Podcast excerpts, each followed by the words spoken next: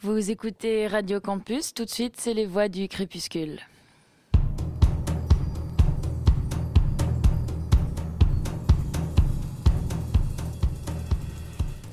Du péril jaune au XIXe siècle à l'ouvrage La Chine m'inquiète du sinologue Jean-Luc Doménac, et face à la multiplication des patrons de PMU, de boutiques de textiles ou de restaurants chinois, les Parisiens s'y inquiètent souvent, avec un humour un peu trop assumé, voire raciste, les Chinois vont finir par tous nous envahir. Mais connaissons-nous vraiment les membres de la diaspora chinoise, dont l'immigration ne date pourtant pas d'hier? On voit en effet apparaître la première vague d'émigration au moment des coulisses chinois de la Première Guerre mondiale, réfugiés autour de la gare de Lyon puis dans le 3e arrondissement, où ils reprirent les commerces des juifs victimes de déportation.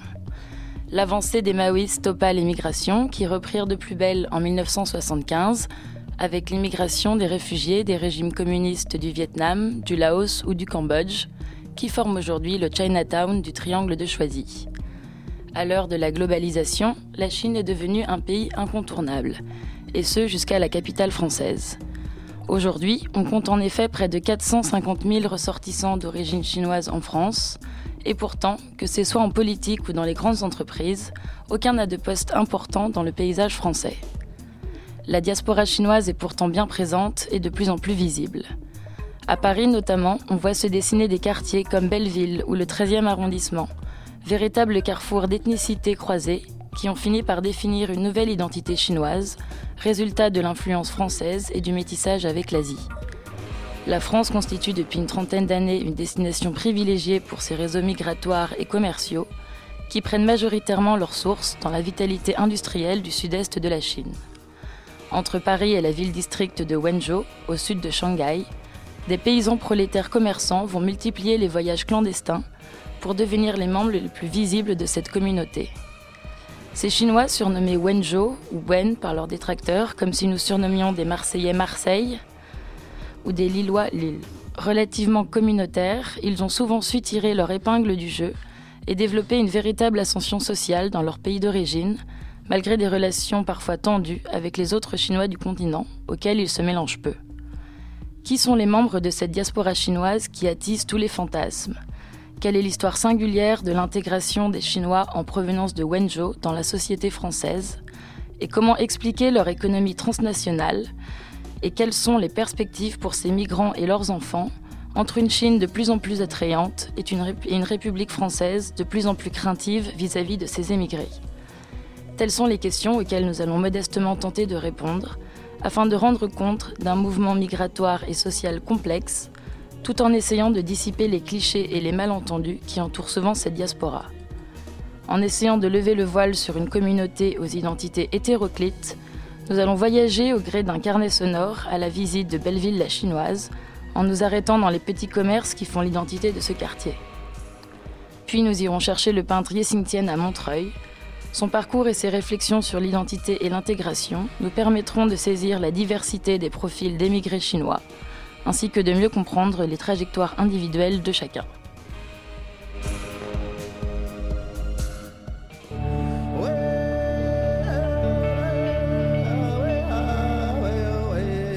Les voix du crépuscule, anthropologie du Paris cosmopolite.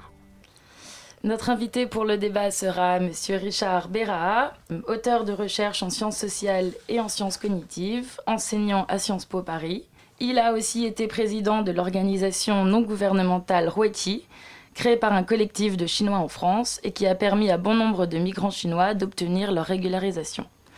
C'est aussi l'auteur du livre La Chine à Paris, enquête au cœur d'un monde méconnu, aux éditions Robert Laffont.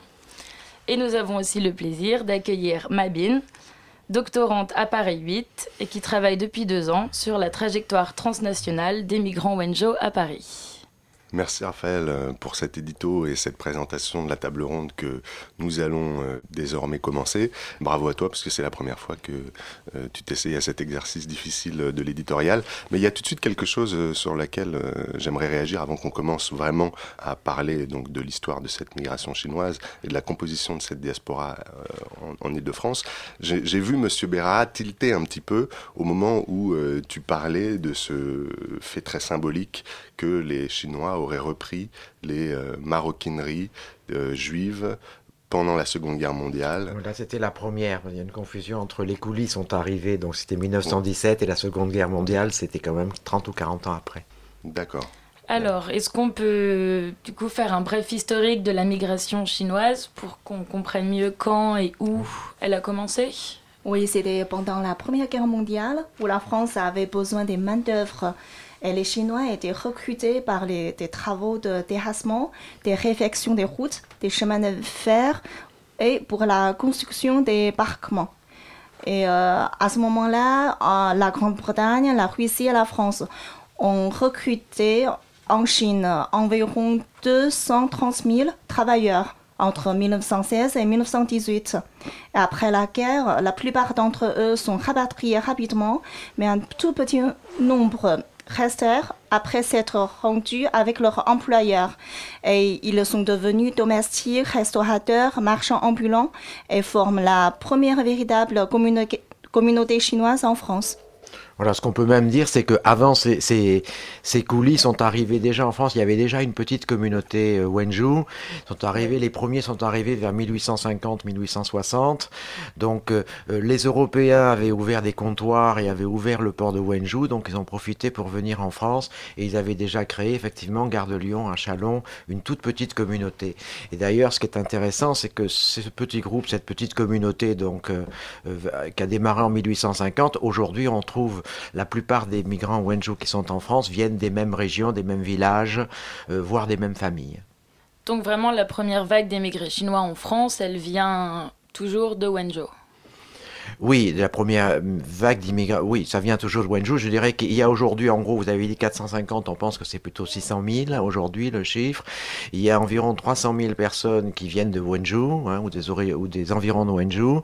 Et les 300 000, c'est ceux que vous avez cités, qui ne sont pas véritablement chinois, qui viennent d'Asie du Sud-Est, qui sont d'origine chinoise de la région du Guangdong et qui forment aussi une population d'environ 300, 000, 300 000 personnes. Ils habitent donc, c'est eux qui habitent le 13e, euh, mais dans le, au 13e, il y a très peu de Chinois de République populaire de Chine. On appelle ça un quartier chinois, mais c'est plus un quartier d'Asie du Sud-Est. Donc ce sont déjà des, Chinois de la diaspora. ils, étaient déjà de la diaspora chinoise d'Asie et maintenant, ils sont de la diaspora chinoise, enfin. Ce qu'il faut comprendre un petit peu dans l'histoire pour comprendre ces Chinois, c'est que euh, les, trois derniers siècles euh, de la Chine ont été des siècles de chaos, de guerre, de famine, et surtout dans les régions du Sud. Donc beaucoup de gens sont partis au XVIIe, XVIIIe, XIXe siècle et se sont répartis dans euh, toute l'Asie. D'ailleurs, encore aujourd'hui, 70 à 80% de la migration chinoise dans le monde, qui représente environ 60 millions de personnes, sont en Asie. Hein, c'est là où.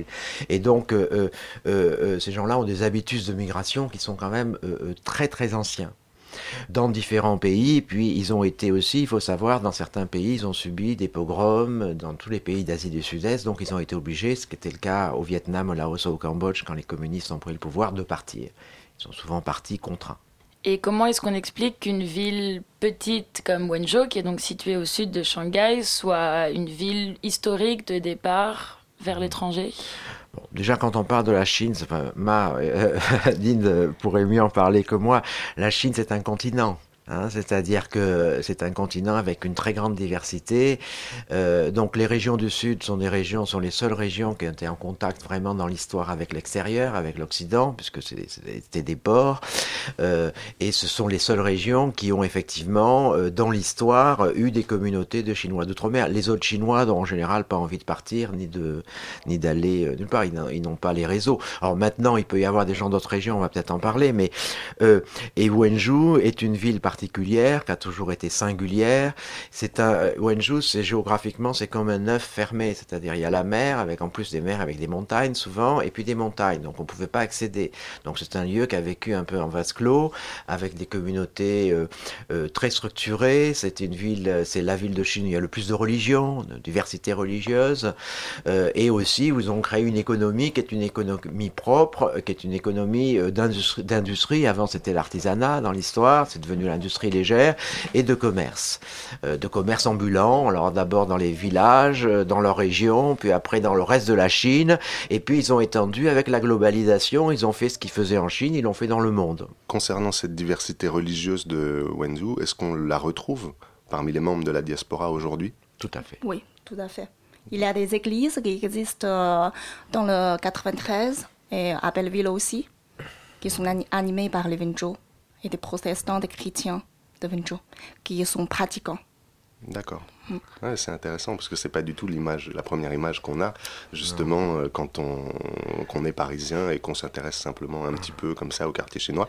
Voilà à quoi sert l'anthropologie, à nous apprendre que la diversité religieuse de la ville de Wenzhou se retrouve dans la diaspora.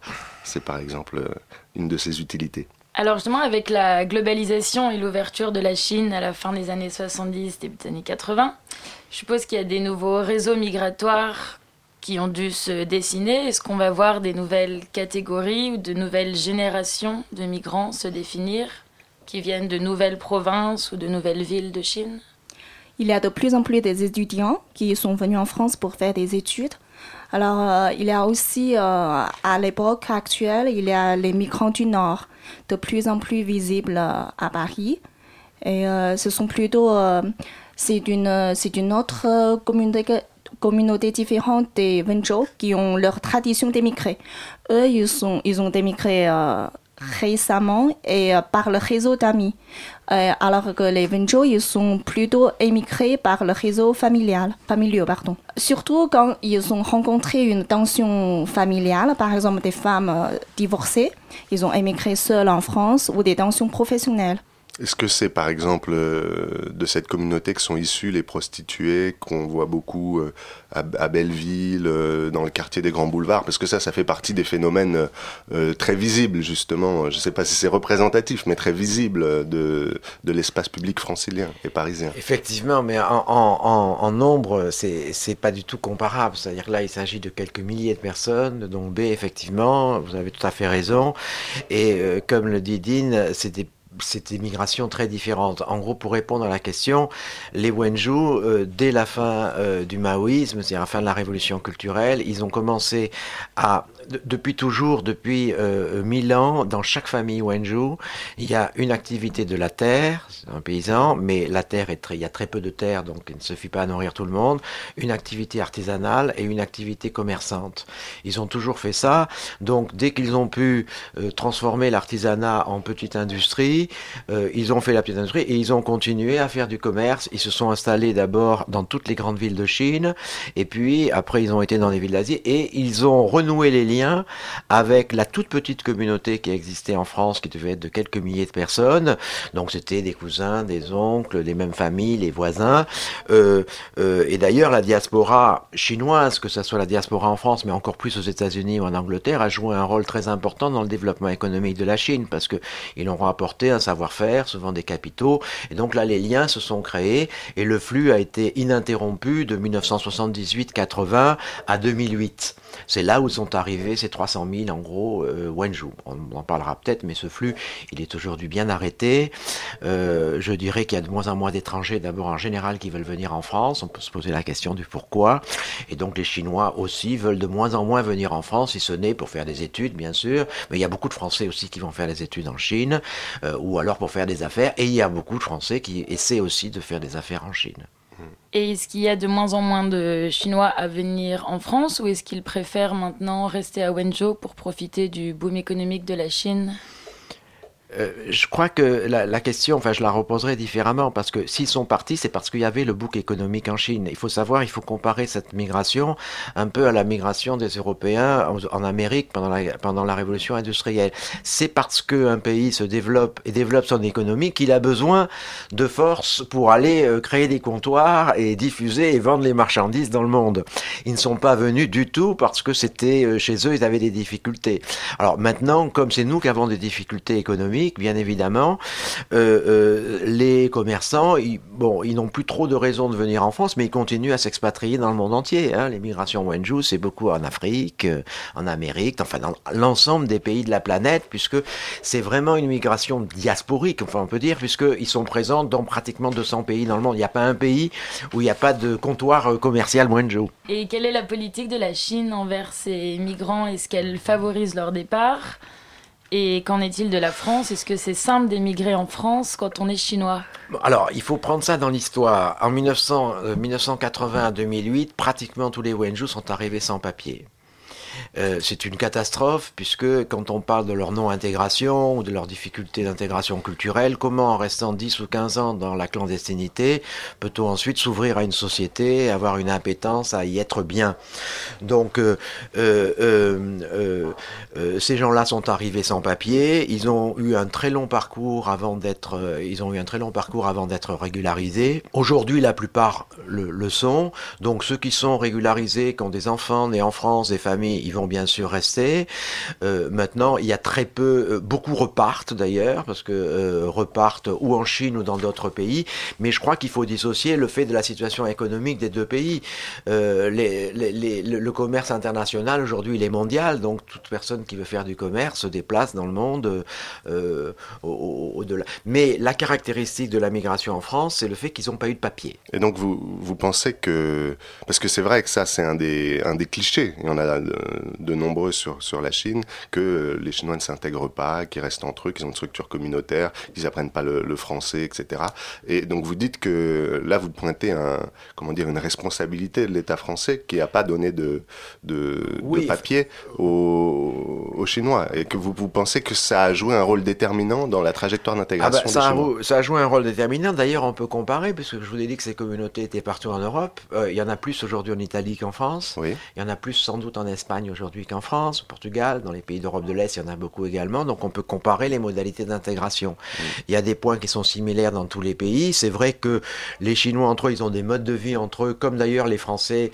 Ils sont quand même mieux intégrés en France que les Français en Chine ils vivent de façon moins communautaire. Ah oui, les expatriés voilà, les expatriés français vivent dans des, ne parlent jamais chinois, vivent dans des lieux très fermés à eux, alors qu'ici on dit qu'ils sont pas intégrés, mais enfin ils ont quand même tous ces commerces. Les commerces, ils vendent des produits aux, gens qui se présentent. C'est vrai. Leurs enfants vont à l'école française. Voilà, donc ce schéma-là de la non-intégration, ça nous renvoie en miroir euh, notre grande difficulté à, et puis euh, euh, savoir qu'on vient quand même, c'est deux mondes très différents, la Chine et la, et, et, l'acculturation est très facile, bien sûr, pour les jeunes qui arrivent, qui vont à l'école française, mais autrement, c'est une acculturation longue. Moi-même, j'ai 60 ans, j'ai voulu apprendre le chinois, ça a été extrêmement difficile, et puis je suis pas vraiment arrivé, donc je comprends tout à fait que les migrants qui sont arrivés, en plus ils étaient analphabètes dans leur pays, à 40 ou 50 ans, ne, ne parleront jamais. Mais c'est pas pour autant qu'ils s'intègrent pas. Ils s'intègrent économiquement. Ils ont créé plus de 40 000 entreprises, donc euh, euh, ils sont là. Et, euh, oui, c'est intéressant d'avoir voilà, et, de s'y maîtriser un petit peu. De s'y maîtriser. Et, je, et j'attribue, alors c'est une hypothèse, mais j'attribue quand même au fait que ces gens-là ont été sans papier longtemps leur, leur réserve vis-à-vis -vis de la société française. Enfin, on retrouve ça dans tout groupe d'étrangers qui viennent en France. ça, nous renvoie à notre difficulté aussi à euh, intégrer euh, véritablement euh, les populations qui arrivent. Mabing Oui, moi-même, j'ai fait une, un mémoire en fait sur leur intégration à la société française. Alors, ils font vraiment un effort pour s'intégrer linguistiquement et culturellement à la société française. Alors, euh, économiquement, oui, il s'intègre beaucoup plus parce que pour les Venjo, il, euh, il y a toujours des modèles à suivre. C'est une, c'est une tradition, ils ont des modèles à suivre c'est un processus de faire euh, auto-évaluation. Ils auto-évaluent en suivant ces modèles-là. Par exemple, il y a des commerçants très brillants Wenzhou visibles sur les médias français comme Huang Xuesheng ou Liu, Liu Ruojin. Alors, euh, eux, ils pensent qu'on peut suivre le même chemin en faisant des commerces comme ça, de s'intégrer beaucoup plus mieux à la société française. D'accord. Mm. Alors, on va simplement écouter euh, un petit euh, extrait sonore qui nous rappelle que les préjugés racistes à l'égard des Chinois ne datent pas d'aujourd'hui. Les stéréotypes xénophobes vont accabler les Chinois vivant en France. Ils sont menteurs, malins, secrets, démoniaques. Une image qui les forcera au repli, et parfois même au retour au pays. Chez les Chinois et pour faire une remarque, c'est que ces jeux, les frontières font tout de travers. Ils sont épatants, ma foi. Oh les chichis, oh les Chinois, ils prennent l'envers pour l'endroit. Oh les cochons chinois. Alors voilà, on entendait un extrait d'une chanson de la belle époque, alors elle devait pas être belle pour tout le monde, euh, une chanson de Dranem, euh, qui s'intitule Aller chinois, dans un contexte où il y a déjà, euh, vous l'avez rappelé, euh, une, communauté, une communauté chinoise assez forte, puisque bon, on est après la Première Guerre mondiale. Il faut rappeler que pendant la Première Guerre mondiale, 10 000 Chinois sont morts sur le champ de bataille. C'est les chiffres que j'ai en tout cas. Donc voilà, c'était peut-être une façon d'introduire la deuxième partie de la table ronde qui va concerner la description plus anthropologique, sociologique de cette diaspora chinoise à Paris. Pour l'heure, on fait une petite pause musicale et on se retrouve tout de suite après.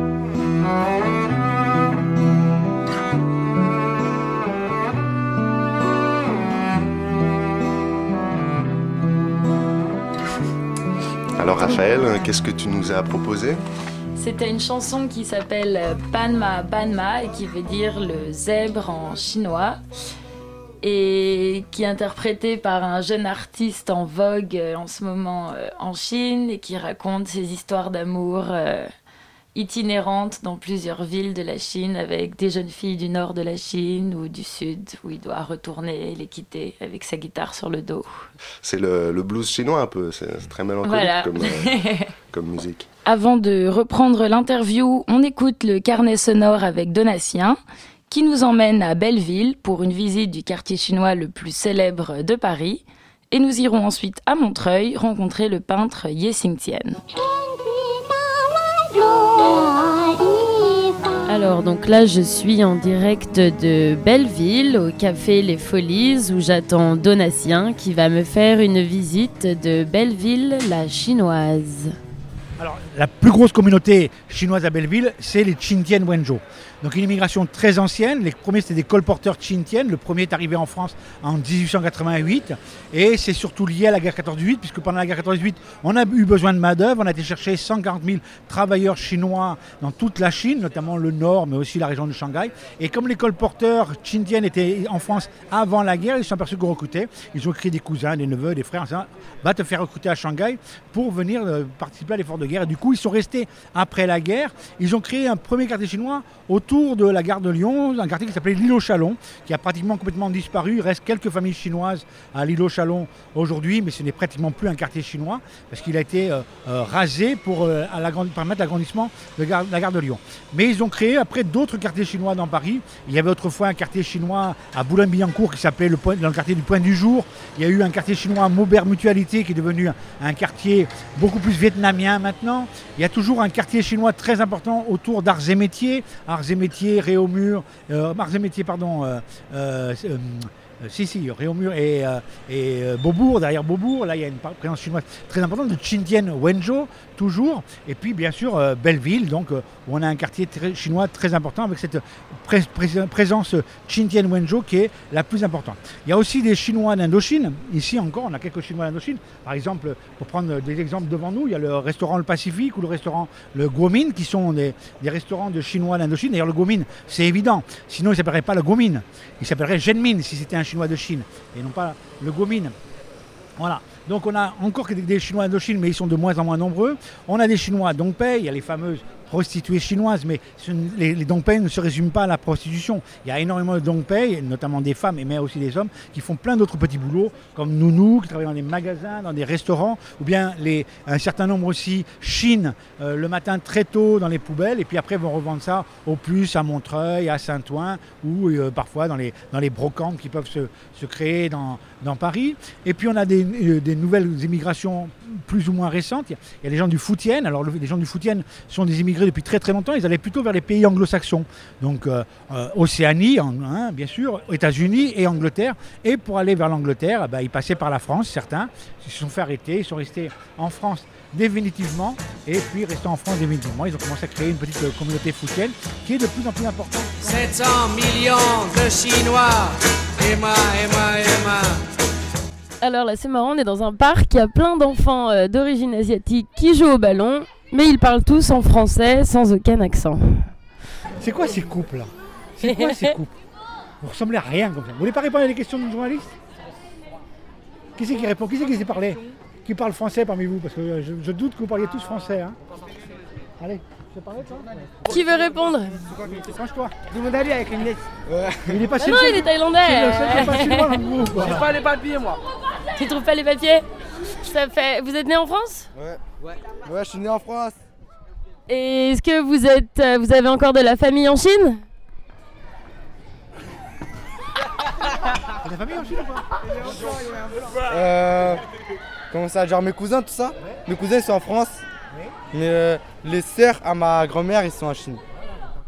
Et est-ce que tu es déjà allé en Chine Ouais, ça fait longtemps. Ouais, ça fait longtemps. Et est-ce que tu aimerais y retourner? Est-ce que ça t'intéresse? Euh, Ça dépend s'il y a du monde qui va en Chine. Et chez toi, est-ce que tu parles français ou chinois avec tes parents?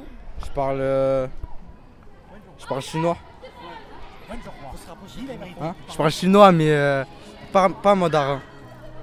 À ta daronne, tu parles en, en français ou en dialecte? Euh, Je parle en chinois. Mais euh, En mandarin ou en wenzhouhua? en Wenzhouhua.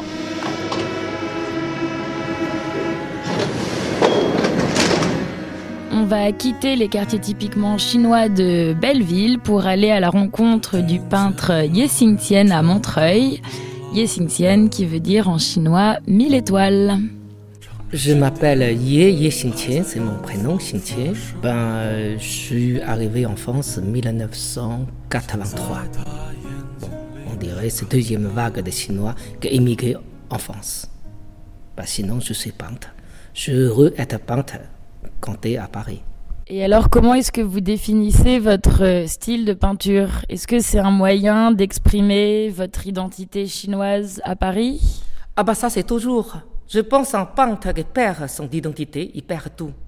C'est- comme à quelqu'un, c'est comme la dernière fois je tournais en Chine, sur la, sur la comme s'appelle, passer les douanes, euh, que les tampons, et là, il dit, ah, vous traversez, ah, comme ça s'appelle, la porte à l'étranger. Mais c'est important, il faut enfermer ta viande d'où. Si quelqu'un qui perd cette identité, là, je pense perd tout. Mais alors, pour cette histoire d'intégration, comment est-ce que vous pensez que ce serait possible de faire que la communauté chinoise s'intègre mieux dans Il faut la le temps. société française? Il, il faut le temps. Je, je parlais, c'est-à-dire que quand il y en a partir euh, dynastique Tang, c'est très ouvert. Après, commence peu à peu fermer, peu à peu fermer, fermer, fermer?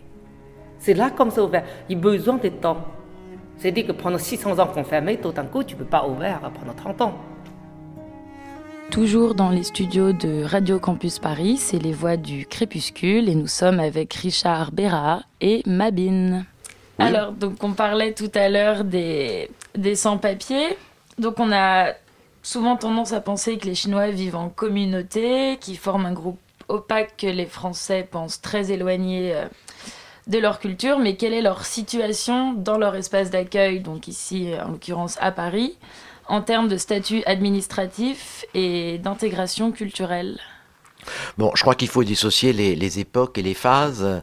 Euh, les premiers qui sont arrivés, je dirais, entre 78 et euh, les, les, 20 premières années étaient effectivement tous sans papier. Aujourd'hui, toute cette population est en grande partie régularisée. Il en reste, il reste encore des sans-papiers de Wenju, mais euh, relativement peu. Ben, quand ils sont arrivés, ils ont vécu en gros pendant une dizaine d'années dans la peur dans la peur de la police, la peur des voyous aussi, parce que c'est des cibles particulièrement euh, euh, attractives pour les voyous dans les quartiers où ils sont. Ils ont vécu avec une vie sociale très intense pendant toute cette période. Euh, euh ils ont des amis, ils ont des groupes. Les, les, migrants qui arrivent sont assez jeunes, donc généralement ils se marient, euh, ils font des enfants. Et le jour où ils sont régularisés, la plupart des, des familles sont déjà des familles avec des enfants, donc c'est pour ça d'ailleurs qu'ils sont pas expulsables.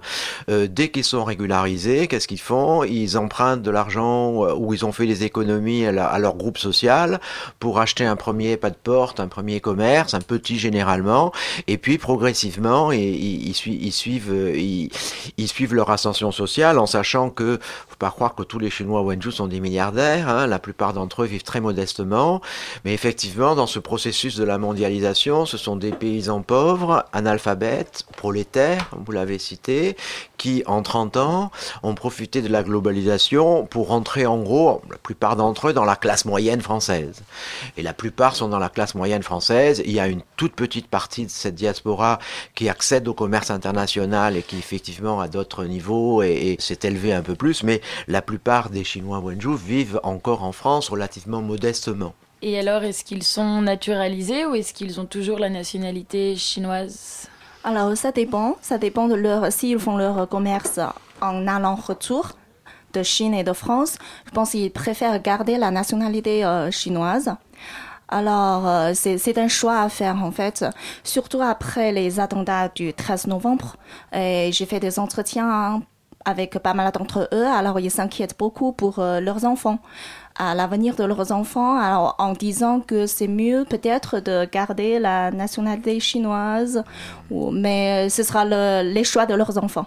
Et alors justement, avec leurs enfants qui sont donc élevés en France, quelle langue est-ce qu'ils parlent? Est-ce qu'ils parlent le français, le mandarin ou ouais, la langue de Wenzhou? Alors, à la famille, ils parlent la langue de Wenzhou. Mais les enfants sont scolarisés aussi dans des différentes euh, associations qui offrent la langue mandarin.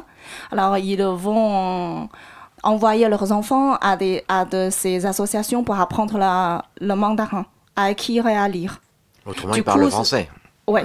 Euh, du coup, il aura trois langues au moins pour les enfants. Et anglais généralement aussi. Donc, ouais, voilà. quatre langues. Je dirais que le grand, un des grands apports de cette diaspora, c'est leurs enfants, parce que euh, euh, la France a beaucoup de difficultés à faire du commerce en Chine. Euh, et effectivement, le fait d'avoir euh, euh, ces enfants qui ont fait des études supérieures et qui ont la double culture, il leur est beaucoup plus facile pour eux. Enfin, il leur serait beaucoup plus facile s'ils étaient vraiment embauchés dans les multinationales, ce qui n'est pas forcément le cas, de de, de contribuer au commerce extérieur. D'ailleurs, la comparaison avec l'Italie est intéressante.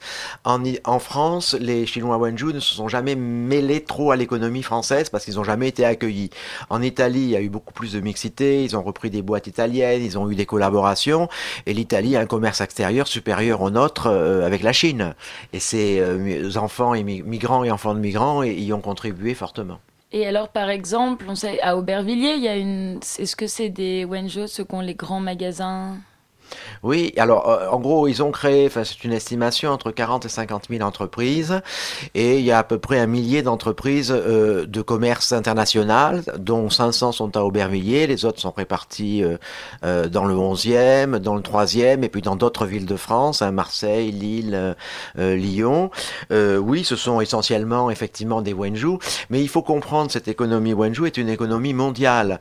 Ils sont, ils ont par exemple dans le, le textile, ils ont créé des chaînes mondiales, donc qui partent effectivement des villages Wenjunais, euh, qui produisent d'ailleurs dans toute la Chine, voire dans d'autres pays, et qui diffusent les produits par les réseaux Wenjunais. C'est des concurrents de H&M, de Zara, si ce n'est qu'ils n'ont pas de marque et qu'ils vendent dans des réseaux euh, de détaillants, dans des marchés.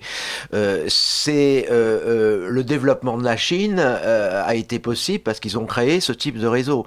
Alors la différence, c'est que chez Zara ou H&M ou Carrefour, je dirais, en gros, qui gagne? L'actionnaire, où il y en a très peu. Là, ils ont les mêmes activités, mais avec peut-être des milliers et des milliers d'entreprises, de production, de, vente internationale, de gros, de détail. Donc je dirais que c'est un capitalisme qui est beaucoup plus familial et où la redistribution est beaucoup plus, plus forte euh, sur l'ensemble de la population. C'est pour ça que toute la diaspora arrive avec cette distribution à accéder à la classe moyenne. Et alors, au niveau économique, quel poids est-ce qu'on peut accorder à cette diaspora? Est-ce que ces nouveaux flux migratoires qui sont donc de plus en plus nombreux, enfin, du moins avant, est-ce qu'ils sont profitables à l'État français? Bah, euh, Pendant très longtemps, pour, euh, dans l'association que je présidais, on avait 5000 familles euh, qui étaient là, qui étaient toutes sans papier, avaient des enfants, donc j'ai beaucoup discuté avec les pouvoirs publics de l'époque pour leur demander, écoutez, je comprends pas, ces gens-là sont là, d'abord ils sont inexpulsables parce qu'ils sont des enfants, et puis euh, faire des charters en Chine, bon, il faudrait très vite, il y aurait des charters de Français qui partiraient de Pékin, hein, donc euh, il y a un rapport de force politique euh, qui n'est pas en notre faveur.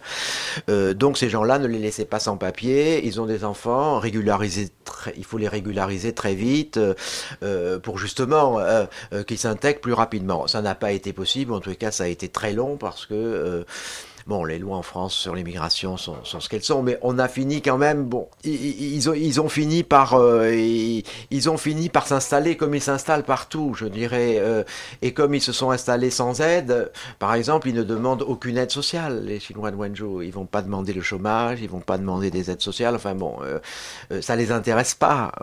même certains, quand ils ont demandé l'asile, qu'ils n'ont pas eu, on donne quelques centaines d'euros par mois. La plupart de mes amis qui ont eu ça, ils ont gardé les chèques, ils les ont jamais encaissé. Hein. Ils viennent, euh, euh, euh, comme l'a dit très bien Dean, avec un projet de copier d'autres migrants, qui c'est de devenir patron, petit patron d'un restaurant, d'une boutique, peu importe. Et donc, ils, ils, suivent leur, ils, suivent leur process jusqu'à y arriver modestement, en travaillant beaucoup, en économisant beaucoup, en vivant très, très simplement au départ, puisqu'ils ont aussi une manière de, de, penser, c'est-à-dire ils ne dépensent que ce qu'ils ont. Euh, et, la, vie des... Pas de. Euh, alors, ils ont des dettes, oui, euh, si et seulement si, c'est une dette qui correspond à un investissement. Oui, parce que les, les tontines fonctionnent quand même sur la dette voilà, c'est pas vraiment des tontines d'ailleurs chez les Wenju, euh, c'est leur réseau social. Quand ils se marient, ils créent un réseau social qui peut être d'une cinquantaine, d'une centaine de personnes, 200 personnes. Et ce réseau social est un réseau dans lequel on va s'entraider, c'est-à-dire on va, dès qu'on crée une affaire, euh, il va y avoir un certain nombre d'acteurs qui vont prêter, donner, et ils seront, il y a une très grande fluidité dans l'argent. Ce qui fait d'ailleurs leur, euh, leur capacité économique, c'est cette fluidité qui n'existe plus dans nos pays, où l'argent, si quelqu'un a de l'argent, plutôt que de le garder en économie, il préfère le prêter à quelqu'un qui va en faire quelque chose. Parce qu'il y a une relation de confiance aussi qui fait que mhm. euh, euh, on sait que cet argent, d'une manière ou d'une autre, ça reviendra. Alors ça, c'était la première génération qui est arrivée. La deuxième génération euh, est en train de perdre cette, ce système de confiance qui est basé sur des, sur des liens, sur des liens de villageois, de proximité. La deuxième génération est presque trop française pour, pour continuer à faire. Hein le, Et le terme de tontine, vous trouvez qu'il ne correspond pas à la réalité? Parce qu'on l'utilise souvent et on compare les tontines africaines aux tontines chinoises. Pour vous, c'est pas la même chose j'ai pas remarqué. Euh, en fait, ça se fait de moins en moins, je pense. Ouais. Euh, pour euh, la population qui vient d'arriver, par exemple pour les Venjo, que, qui sont arrivés aux alentours des années 2000-2010, alors ils n'ont pas, ils n'ont pas fait. Moi, je rappelle à nos auditeurs que les tontines, c'est un mécanisme de financement collaboratif euh, euh, au sein d'un groupe affinitaire de parents ou d'amis qui vont euh, donner de l'argent à quelqu'un en sachant que donc la personne va pouvoir mobiliser une somme importante d'argent à un instant T, en sachant qu'à un instant T plus un, T plus un an, T plus quelques mois, eh bien ce sera autour de, de ces personnes qui ont cotisé de profiter de la cotisation. C'est beaucoup plus informel. C'est informel, voilà. C'est beaucoup plus, ça existe, mais c'est beaucoup plus informel. Moi, par exemple, euh, j'ai aidé mes amis Wenju euh, à créer, comme, comme, je considère comme des amis, euh, ils m'ont demandé chaque fois qu'ils ouvraient un magasin, est-ce que je peux mettre quelque chose, est-ce que je peux prêter quelque chose, donc on leur prête quelque chose, on signe pas forcément de papier. Bon, et en gros, moi, quand j'ai prêté de l'argent à des amis français, j'ai perdu et l'argent et les amis. Avec les Chinois, j'ai gardé les amis, et puis l'argent est toujours revenu. D'accord. C'est ah, donc, euh, euh, euh, dans le réseau, alors ça ne veut pas dire qu'ils sont plus honnêtes que les autres, mais en tous les cas, cette relation de confiance dans un groupe, bon, il faut savoir que la famille est très importante en Chine, et puis particulièrement à Wenzhou, puisqu'on a parlé d'anthropologie, la base de l'anthropologie d'un village Wenzhou, c'est une divinité locale qui, qui, qui, qui, structure tous les liens sociaux du village, les gens sont, sont, sont liés par des générations, donc, je dirais, dans la, vie de village est très importante et la vie de famille est très importante, donc euh, on n'y sort pas facilement euh, de, de et, on est obligé de, suivre quand même, même les nouvelles générations qui sont quelquefois euh, un peu rebutées hein, par des traditions, par des systèmes très anciens de fidélité.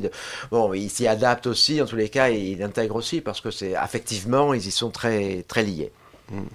Alors, euh, avant de passer à la dernière partie de cette table ronde, je voudrais juste souligner que la tendance que vous, que vous avez pointée euh, pour les nouvelles générations de moins souscrire à ces systèmes de financement participatif et communautaire, on la retrouve pour, dans les diasporas euh, africaines. C'est la même tendance.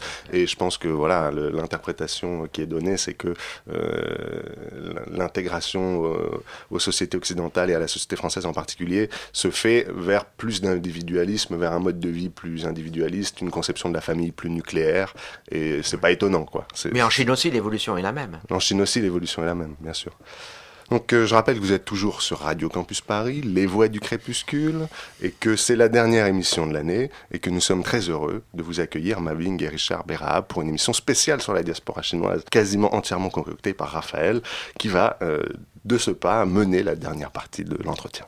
Alors oui, c'est intéressant de parler de l'organisation familiale euh, des Wenzhou et donc est-ce qu'on pourrait voir un lien entre leur manière de s'organiser et leur structure économique. Il y avait une expression d'Emmanuel Mamoun qui disait euh, qu'elle résultait d'une une organisation économique dans laquelle la dimension identitaire est prépondérante. Donc quel lien est-ce qu'on pourrait faire entre leur identité et leur organisation économique en France? Euh, moi, je pense que déjà la dimension identitaire est quand même un peu floue pour euh, expliquer la structure familiale ou pour expliquer leur économie.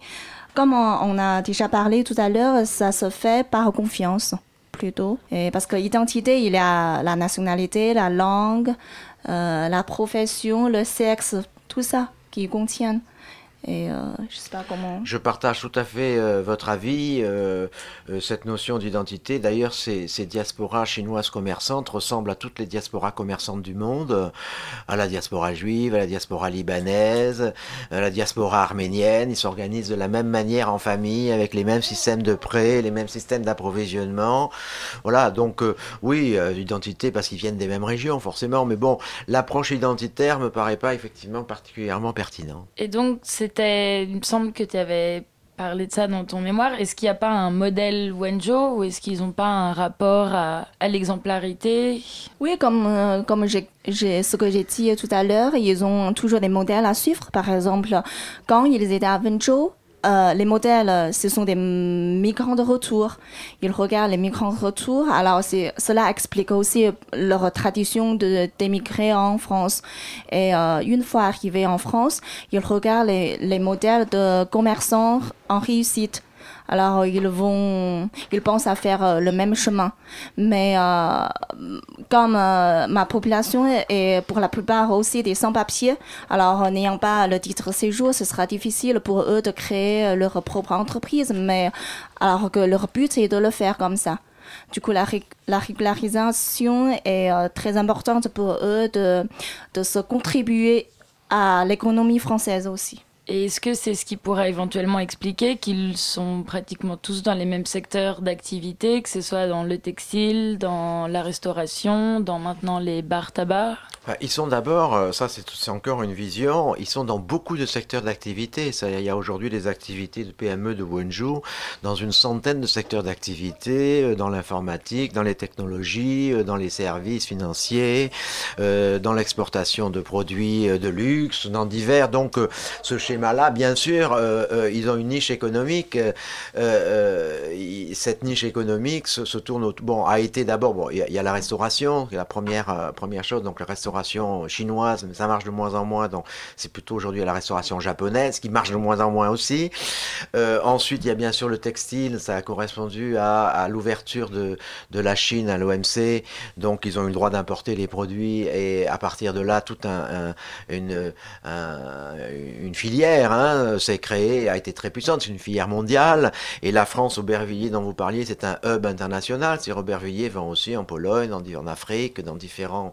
C'est un hub international, comme ils en ont créé d'ailleurs une trentaine dans le monde. Hein, il n'y a pas que seulement euh, seulement à Paris. Et puis ils ont des tas d'autres activités. Euh, euh, bon, et aujourd'hui d'ailleurs, vu que l'achat de produits en Chine n'est plus très compétitif, ils sont en train de se tourner de plus en plus vers des tas d'activités. Enfin, la question en revanche qu'on peut poser, c'est pourquoi ils sont pas plus, notamment les enfants qui ont fait des études, dans les entreprises françaises. Est-ce qu'il n'y a pas aussi une crainte de la part des entreprises françaises? Moi, enfin, j'ai déjà entendu parler d'histoires. Euh, alors, c'était dans des grosses entreprises qui manipulaient des données sensibles, mais quand on recrutait des Chinois, euh, on leur refusait carrément un accès à Internet parce qu'on avait un peu peur qu'ils euh, communiquent des données sensibles. Oui, euh, vous savez, euh, par exemple, si je prends la migration d'Asie du Sud-Est, les Vietnamiens, les, les, Laotiens, les Cambodgiens, on dit que c'est une, d'abord c'est la seule migration dans l'histoire de la France que nous avons vraiment très bien accueillie. C'était les Bot People à l'époque, ils ont été accueillis avec des, papiers, avec euh, un quartier, etc. Euh, pourquoi, et c'est plus ancien que les Wenju, pourquoi aujourd'hui il n'y a aucun représentant de cette communauté dans les élites françaises, ni en politique, ni, en, ni dans les grandes entreprises, alors que par exemple aux États-Unis, on voit l'ensemble des, je sais pas, enfants de migrants chinois, ils peuvent être ministres, ils sont PDG de grandes sociétés. La France ne fait pas émerger, et je crois que euh, ce que vous dites, bon, peut-être ça existe, bien sûr, mais euh, euh, c'est valable pour toute personne euh, qui n'est pas blanche en France. C'est-à-dire qu'on a un plafond de verre. Et donc, c'est vrai que les enfants de Wenju qui ont fait des études, souvent, ils se posent la question, ils font des expériences dans les entreprises françaises, mais ils voient qu'ils seront très vite limités. Et ils préfèrent donc aller vers l'entrepreneuriat, hein, qui leur offre beaucoup plus de possibilités, plus de liberté. Et puis aussi, on peut se dire que le mode de fonctionnement économique chinois est très différent du nôtre. Moi, j'avoue que je toujours travaillé dans l'économie en France, en Occident, euh, j'ai beaucoup de difficultés. Euh, ils travaillent d'une manière qui est à la chinoise, qui est très efficiente, mais entre eux et assez. Donc, euh, quelquefois, les, Chinois ont des difficultés dans les entreprises françaises, culturellement en tous les cas, à émerger. C'est vrai qu'ils rencontrent aussi des discriminations dans les entreprises françaises, comme ce qu'on rencontrait par les enfants des, des descendants de, des migrations maghrébines, par exemple. Mais de façon moins. Vous savez, les boucs émissaires tournent. Hein Donc aujourd'hui, c'est pas trop les Chinois, les boucs émissaires. Et puis en tout cas, avec la puissance de la Chine, on n'a pas intérêt. très clairement. Euh, euh, euh voilà. nos amis maintenant. Mais euh, il y a eu les Juifs, les Roms, là c'est les musulmans. Il n'est pas impossible d'ailleurs que ça tourne et que si demain il y a un événement international et un conflit avec la Chine ou un changement, que ça redevienne nos boucs émissaires. voilà. les boucs émissaires tournent. Et, il ne faut pas essayer de trouver des justifications au fait qu'ils soient boucs émissaires. Alors, juste une dernière question euh, très brève, mais donc on a parlé beaucoup euh, d'économie. Au niveau politique, comment est-ce qu'on peut expliquer le manque de représentants de cette communauté et quels sont leurs moyens d'expression de revendications et dans quels espaces est-ce qu'ils peuvent les hmm. exprimer Bon, là, il y a un avant 2008 et un après 2008. Avant 2008, le gros de la population était sans papier, donc l'expression politique était essentiellement une expression d'essayer d'avoir des papiers. Hein. donc, ce sont, depuis d'ailleurs 20 euh, ans, il y avait des mouvements de sans-papiers chinois, des mouvements chinois qui sont intégrés à des mouvements français. Bon, notre association a été euh, euh, une association politique, hein, puisque notre objet était, au-delà de leur apprendre le français, d'aider les enfants, la santé, c'était quand même de, de, parler de cette euh, population dans la société française et de défendre leur intérêt auprès des autorités. Bon, après 2008, ça a changé parce que d'abord l'image de la Chine a changé, le positionnement de la Chine a changé. Il y a eu euh, les Jeux Olympiques, Shanghai. Ils ont gagné les Jeux Olympiques. voilà. Et puis, et puis la, la, la, donc le sentiment de, des Chinois a un petit peu changé. D'ailleurs, le, le, regard des autorités a changé par rapport à eux. Il y a eu deux manifestations euh, qui ont recueilli, notamment une en 2010. beaucoup de Chinois Belleville pour la sécurité, parce qu'un de leurs gros problèmes, le fait qu'ils étaient sans papier, même les commerçants, c'est la sécurité, d'être attaqués. Euh, bon, un gros, gros, gros souci. Donc, jusqu'en 2008, ils n'ont pas fait de, de, politique. Après 2008, c'est créé des tas d'associations. Euh, il y a eu beaucoup plus de liens avec les autorités, avec la mairie de Paris, avec la préfecture. Dans chaque, à Aubervilliers, dans chaque quartier, il y a des associations qui créent le lien pour essayer de, de mieux s'adapter aux populations locales. Beaucoup de ont été créées et aujourd'hui, il y a peu de Wenju qui font de la politique. Je citerai seulement Olivier Wang, qui est euh, élu à la mairie de Paris au commerce dans le euh, 19e arrondissement, et un autre garçon qui s'appelle Martin Wemming, qui est élu aussi à la mairie de Paris au 20e arrondissement. Euh, voilà, donc, euh, mais ça reste très, très minoritaire. Il y a aussi euh, des mouvements euh, euh, dans tous les partis politiques. On, ben, L'UMP, par exemple, il y a un groupe de, de Wenju, hein, PS un petit peu. Voilà. Donc, euh, ils participent euh, euh, à leur façon, en sachant que c'est une migration encore très récente. Et que même les migrations plus anciennes, avant qu'ils arrivent à la tête de ces partis, il faudra du temps. Je, me demande s'il n'y a pas des élus quand même dans l'outre-mer. euh, alors peut-être pas Wenju, mais en tout cas euh, d'origine chinoise. Bien sûr. Mais quand on voit la Réunion, par exemple, la Réunion, les Chinois, ils sont depuis 200 ans et puis ils sont, ils sont vraiment intégrés. Euh, euh, En euh, Guyane aussi, je crois. Voilà. Alors c'est pas des Wenju, c'est des gens qui viennent d'autres, c'est les. Hakka. Euh, donc voilà. Eh bien, merci, Monsieur Béra et monsieur, Madame Mabing, euh, pour votre euh, intervention très, très précise, très concise, malgré le, temps euh, assez, assez court qu'on vous donne pour vous exprimer à la radio. On va tout de suite clore cette émission, mais avant, avant, tout de même, on, laisse la parole aux peuples autochtones. Déjà, ils l'ont peu dans le monde, alors il faut, faut bien qu'il l'ait un petit peu euh, à, à la radio, et c'est Pascal qui est chargé de cela. Donc, un petit jingle, et ensuite c'est à toi, Pascal. Les voix du crépuscule. Les voix du crépuscule. Les voix du crépuscule. Anthropologie et combat des peuples autochtones sur Radio Campus Paris. Alors moi je voudrais revenir sur un événement qui s'est passé le 30 mai dernier. Un événement qui n'est pas une première, puisque c'est au moins la cinquième fois qu'il se produit en France depuis le printemps 2013, à savoir une vente aux enchères d'objets sacrés amérindiens. Donc cette vente-là a eu lieu à l'hôtel des ventes Drouot euh, le lundi 30 mai dernier.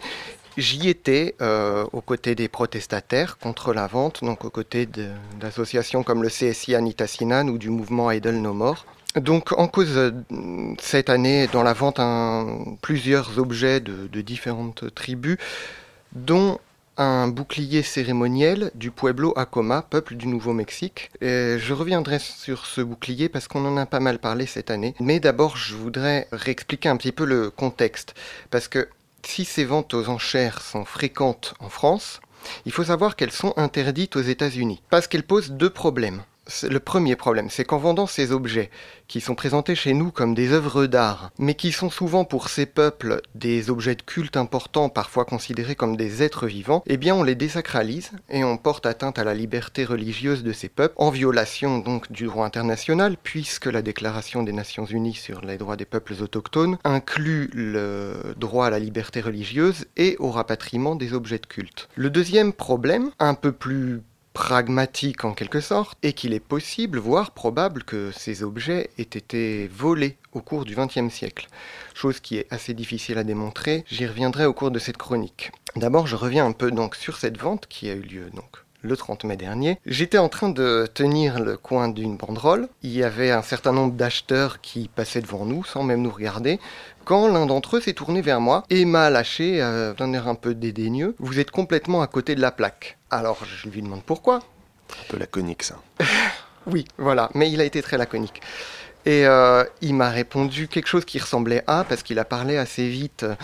Mon demi-frère travaille aux Nations Unies, ils sont vendeurs, ils les fabriquent. Ce sur quoi il est parti. Et euh, donc, j'ai peut-être mal compris la phrase, mais tout est-il que je me suis mis à imaginer des scénarios. Et si les Indiens fabriquaient des objets soi-disant sacrés, qu'ils les vendaient, et à l'approche d'une vente aux enchères, réclamaient publiquement leur rapatriement afin de les récupérer et d'avoir en quelque sorte le beurre et l'argent du beurre. Et pourquoi pas, tant qu'on y est, de les vendre une deuxième fois et peut-être une troisième fois. Un sens du business qui, moi, me rappelle un petit peu Microsoft, qui dans les années 2000 euh, voulait revendre en Afrique à des prix réduits. Je ne sais pas si ça s'est fait d'ailleurs. Ils voulaient revendre à des prix réduits les licences de Windows 95 et Windows 98 qu'ils avaient déjà vendues dix ans auparavant en Occident. Bon, euh, plus sérieusement, euh, cette théorie ne paraît pas vraiment tenir la route à plusieurs égards que j'ai pas trop le temps de développer.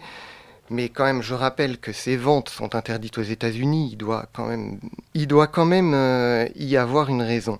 Malheureusement, la loi aux États-Unis n'interdit pas leur exportation et c'est comme ça qu'on les retrouve en vente dans nos catalogues de vente aux enchères en France. Ce qui tiendrait plus la route, en revanche, serait, comme le suggérait d'ailleurs la lettre du Pueblo à Coma adressée au peuple français, d'imaginer qu'il y ait parmi les peuples autochtones, ou pas parmi les peuples autochtones d'ailleurs, des fabricants de faux, ou, sujet un peu plus délicat, que au sein des nations amérindiennes des États-Unis, tout le monde ne soit pas tout à fait d'accord sur ce qu'on a le droit de vendre et ce qu'on n'a pas le droit de vendre. Bon, mais enfin quand même, il semblerait que les, nations indiennes ont, ont fait pas mal bloc sur euh, le fait d'obtenir cette loi aux États-Unis pour interdire ces ventes. Dans tous les cas, L'hypothèse selon laquelle ces objets auraient été volés fait particulièrement sens. Et là, je reviens à ce bouclier cérémoniel du Pueblo Acoma qui était en vente.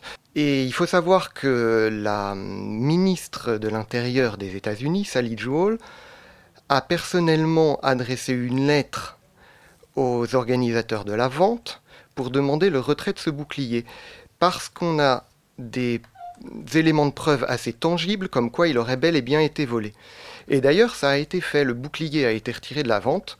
Alain Leroy, le directeur de la compagnie de vente aux enchères, a dit euh, on ne peut pas se permettre de vendre un objet qui aurait été volé. Oui, enfin, ce même Alain Leroy, quand on lui parle de cette problématique plus généralement, comme quoi ces objets pourraient avoir été volés, répond Nous n'avons pas d'acte de vente, vous savez bien que les Indiens ne font pas de papier. Maintien. Ils sont malins, ces Indiens, quand même. Bon, alors, c'est vrai que c'est assez indémontrable de dire si ces objets ont pu être volés ou pas, parce que ça se serait passé, a priori, il y a quand même euh, plusieurs décennies. On pourrait effectivement imaginer que euh, dans les années, disons dans les années 30 aux années 70, des tribus aient vendu ces objets-là, des tribus qui étaient alors en pleine déculturation aient vendu ces objets qui avaient à ces moments-là moins de valeur pour eux et qu'aujourd'hui, où ils sont en phase de réappropriation culturelle, euh, ils voudraient les récupérer. Mais bon, voilà, dans quelles conditions ils auraient été vendus, à quel prix, sous quelle pression, et dans tous les cas, euh, on peut imaginer qu'il y a eu quand même pas mal de vols. Hein. On, a, quand même euh, des éléments pour ça. voilà, pour conclure un peu sur cette problématique, je voudrais juste dire la phrase qui a été dite par euh, une certaine Crystal World, qui est une euh, autochtone de l'Alaska, qui était présente à Paris ce jour-là, et qui a dit euh, Ces objets nous ont été pris à une époque où nous étions faibles, maintenant nous sommes en train de redevenir forts et nous voulons les récupérer. Les voix du crépuscule. Les voix du crépuscule. Les voix du crépuscule. Anthropologie et combat des peuples autochtones sur Radio Campus Paris. Merci Pascal et merci pour cette conclusion optimiste. C'est une façon de, finir l'année en beauté. Euh, après euh, les mots de Richter Berra sur le temps qu'il faudra pour que euh, la réussite économique de la communauté chinoise se traduise aussi sur le plan politique, eh bien il faudra aussi du temps pour que les peuples autochtones retrouvent un peu leur puissance et leur stabilité, leur stabilité sociale, parce qu'on rappelle que le fléau du, du, suicide est quand même partout chez ces peuples.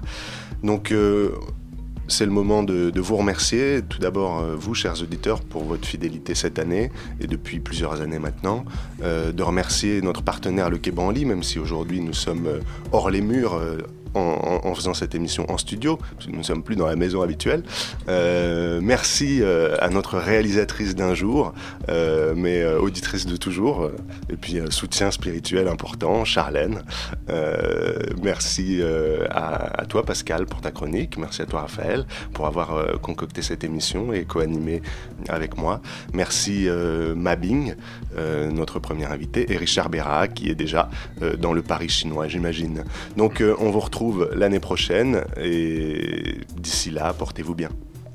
再见。